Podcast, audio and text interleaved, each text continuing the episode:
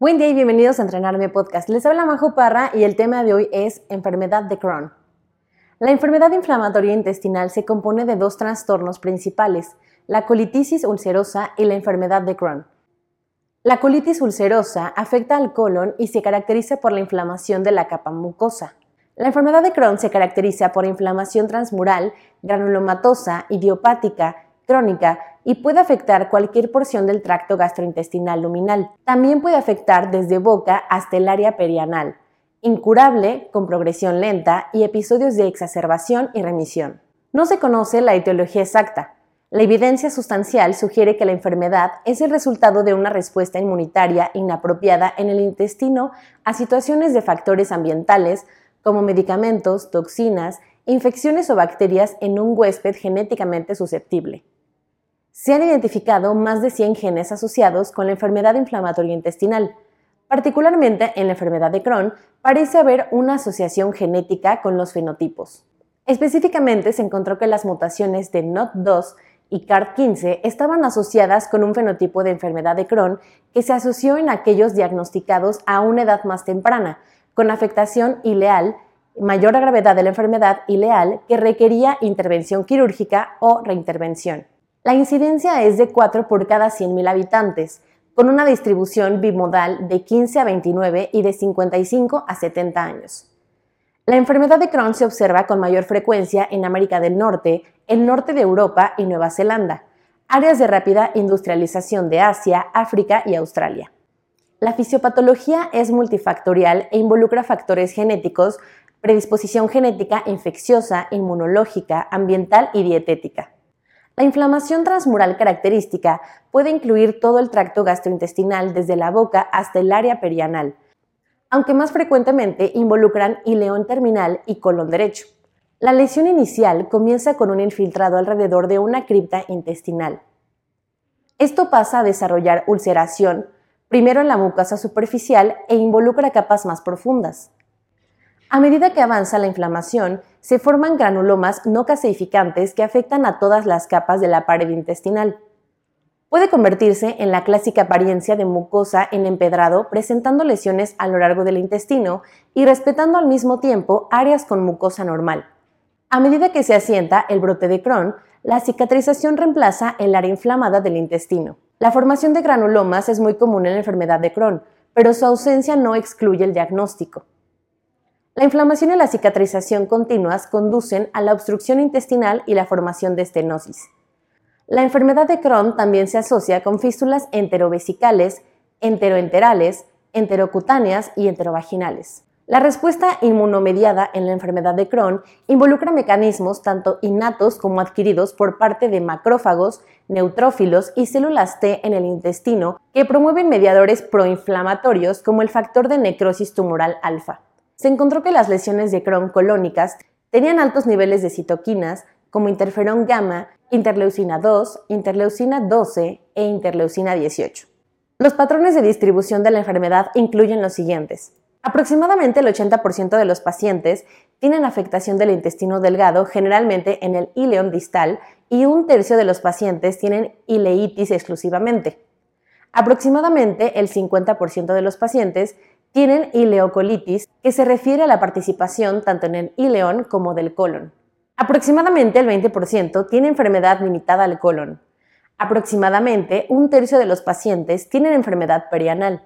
Aproximadamente del 5 al 15% tienen afectación en la cavidad oral o el área gastroduodenal y en un porcentaje menor tienen afectación del esófago y la porción proximal del intestino delgado. La enfermedad de Crohn se puede clasificar según la edad de inicio, la ubicación de la enfermedad y el comportamiento de la enfermedad, por ejemplo, la estenosis. Y la clasificación de Montreal se usa comúnmente para estudios epidemiológicos y basados de la población. Los pacientes con brotes de la enfermedad de Crohn generalmente presentan dolor y distensión abdominal, diarrea, la cual puede incluir mucosidad y sangre, fiebre, pérdida de peso y anemia. En casos graves se pueden observar abscesos perianales, enfermedad de Crohn perianal y fístulas cutáneas. Cuando el intestino delgado está afectado, puede presentarse con incremento de las evacuaciones, pérdida de peso, dolor abdominal y anorexia. Las fístulas enterovesicales pueden presentarse con neumaturia, infecciones recurrentes del tracto urinario y flujo vaginal feculento. La enfermedad de Crohn se asocia con manifestaciones extraintestinales que incluyen epiescleritis, uveitis, estomatitis, úlceras aftosas, esteatosis hepática, cálculos biliares, colangitis, colangitis esclerosante primaria, nefrolitiasis, hidronefrosis, infecciones del tracto urinario, artritis, espondilitis anquilosante, eritema nodoso y pioderma gangrenoso. La enfermedad tromboembólica ahora se reconoce como una complicación común de la enfermedad de Crohn. Puede presentarse con trombosis venosa profunda, accidente cerebrovascular o embolia pulmonar. El perineo debe ser examinado en todos los pacientes. La inspección puede revelar la presencia de úlceras, fístulas, cicatrices y abscesos. La perforación franca es rara, pero puede ser una presentación de la enfermedad de Crohn. Las pruebas de heces para descartar infecciones incluyen cultivos, toxina Clostridium difficile y recuento de leucocitos. La calprotectina puede detectar la enfermedad de Crohn activa y también es efectiva para monitorear la enfermedad. Los análisis de sangre, que incluyen hemograma completo y un panel metabólico, pueden resaltar la presencia de anemia, B12 o deficiencia de hierro, y o enfermedad hepática. La serología especial, como los anticuerpos anticitoplasma de neutrófilos normales y los anticuerpos antisaccharomyces cerevisiae elevados, pueden distinguir la enfermedad de Crohn de la colitis ulcerosa. La proteína C reactiva o la velocidad de sedimentaria de eritocitos pueden reflejar la gravedad de la inflamación. Se solicitan radiografías simples cuando se sospecha obstrucción intestinal, una tomografía computarizada o una enterografía por resonancia magnética de abdomen y pelvis puede detectar abscesos y fistulización. La elección entre tomografía computarizada o resonancia magnética se dirige en gran medida a minimizar la exposición a la radiación en poblaciones más jóvenes. Ambos dan una definición más alta del intestino enfermo. Sin embargo, la resonancia magnética puede proporcionar más detalles al investigar la enfermedad fistulizante. El uso de videocápsula endoscópica puede visualizar el intestino delgado en busca de enfermedad de Crohn cuando la endoscopía regular o la colonoscopía no pueden alcanzar para visualizar estas áreas. La cápsula endoscópica solo puede detectar cambios en la mucosa, mientras que la resonancia magnética puede detectar inflamación transmural y también identificar otras complicaciones. El tratamiento médico se agrupa ampliamente en dos clases. La enfermedad de leve a moderada se puede tratar con mesalacina oral, inmunomoduladores como tiopurinas, mercaptopurinas, azatioprina, metotrexato y esteroides. La enfermedad de moderada a grave, incluida la enfermedad fistulizante, se tratará mejor con una combinación de inmunomoduladores y productos biológicos, como incifliximab, adalimumab, vedolizumab o productos biológicos solos. Los productos biológicos son inmunoglobinas diseñadas para dirigirse contra citoquinas o receptores específicos involucrados en el proceso de inflamación.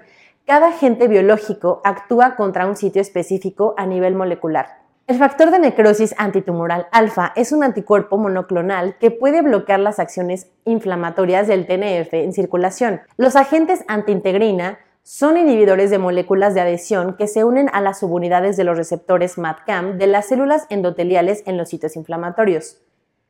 Detienen el tráfico de linfocitos desde la circulación hacia la pared del intestino, deteniendo así la respuesta inflamatoria dirigida al intestino. Ejemplos de agentes anti-TNF son infliximab y adalimumab. Ejemplos de inhibidores de moléculas de adhesión son natalizumab y el vedolizumab. Vedolizumab es específico para el intestino y tiene menos efectos secundarios sistémicos. Los tratamientos quirúrgicos se utilizan para complicaciones como obstrucciones y perforaciones intestinales, abscesos y fístulas. Se recomienda implementar soporte nutricional antes y durante el tratamiento de la enfermedad de Crohn.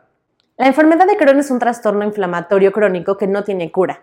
A pesar de la terapia óptima, la mayoría de los pacientes tienen una mala calidad de vida. La expectativa de vida se reduce levemente ante el desarrollo de neoplasias malignas, enfermedad genitourinaria, complicaciones hepáticas y del tracto biliar. La mayoría de los pacientes de Crohn que desarrollan complicaciones necesitan cirugía y a medida que avanza la enfermedad, algunos necesitan múltiples procedimientos. En general, los pacientes con enfermedad proximal tienen una mortalidad más alta que aquellos con enfermedad distal. Una vez que el paciente se ha sometido a la cirugía, se recomienda una endoscopia de vigilancia en un plazo de 6 a 12 meses. Si no hay recurrencia endoscópica, la ileocolonoscopía debe repetirse en 1 a 3 años. Con esto terminamos el repaso a enfermedad de Crohn. Les hablo Bajo Parra para entrenarme podcast y nos escuchamos en el siguiente tema.